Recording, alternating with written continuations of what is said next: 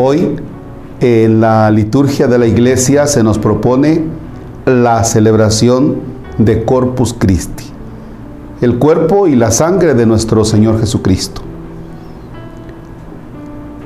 Voy a recitar de manera pausada la secuencia propia de este día y les invito para que cada una de las palabras las vaya usted saboreando. En el nombre del Padre y del Hijo y del Espíritu Santo. Al Salvador alabemos, que es nuestro pastor y guía. Alabémoslo con himnos y canciones de alegría. Alabémoslo sin límites y con nuestras fuerzas todas. Pues tan grande es el Señor que nuestra alabanza es poca. Gustosos hoy aclamemos a Cristo, que es nuestro pan, pues Él es el pan de vida que nos da vida inmortal. Doce eran los que cenaban y les dio pan a los doce. Doce entonces lo comieron y después todos los hombres. Sea plena la alabanza y llena de alegres cantos, que nuestra alma se desborde en todo un concierto santo. Hoy celebramos con gozo la gloriosa institución de este banquete divino, el banquete del Señor.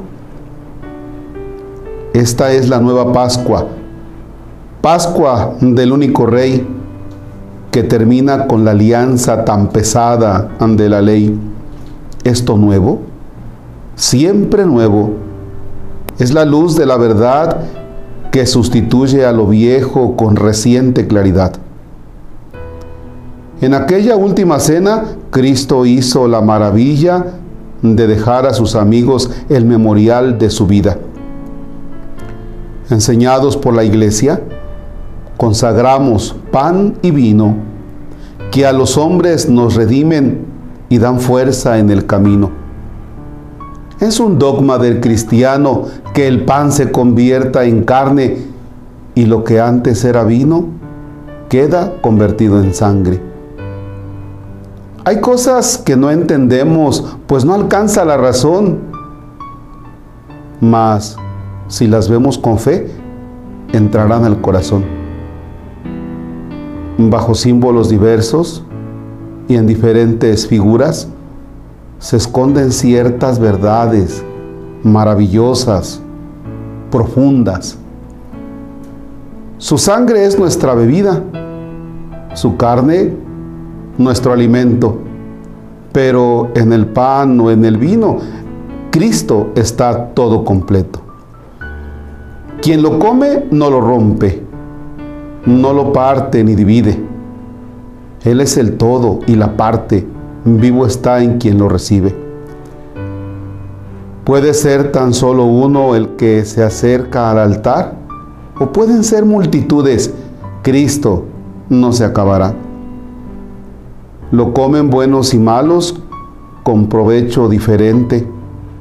No es lo mismo tener vida que ser condenado a muerte.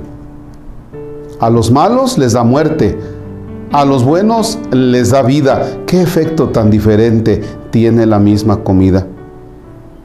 Si lo parten, no te apures. Solo parten lo exterior. En el mínimo fragmento entero late el Señor.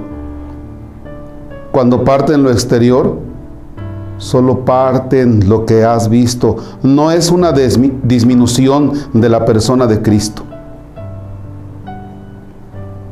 El pan que del cielo baja es comida de viajeros, es un pan para los hijos, no hay que tirarlo a los perros. Isaac, el inocente, es figura de este pan con el cordero de Pascua y el misterioso maná. Ten compasión de nosotros, buen pastor, pan verdadero. Apaciéntanos y cuídanos y condúcenos al cielo todo lo puedes y sabes, pastor de ovejas divino, concédenos en el cielo gozar la herencia contigo. Amén.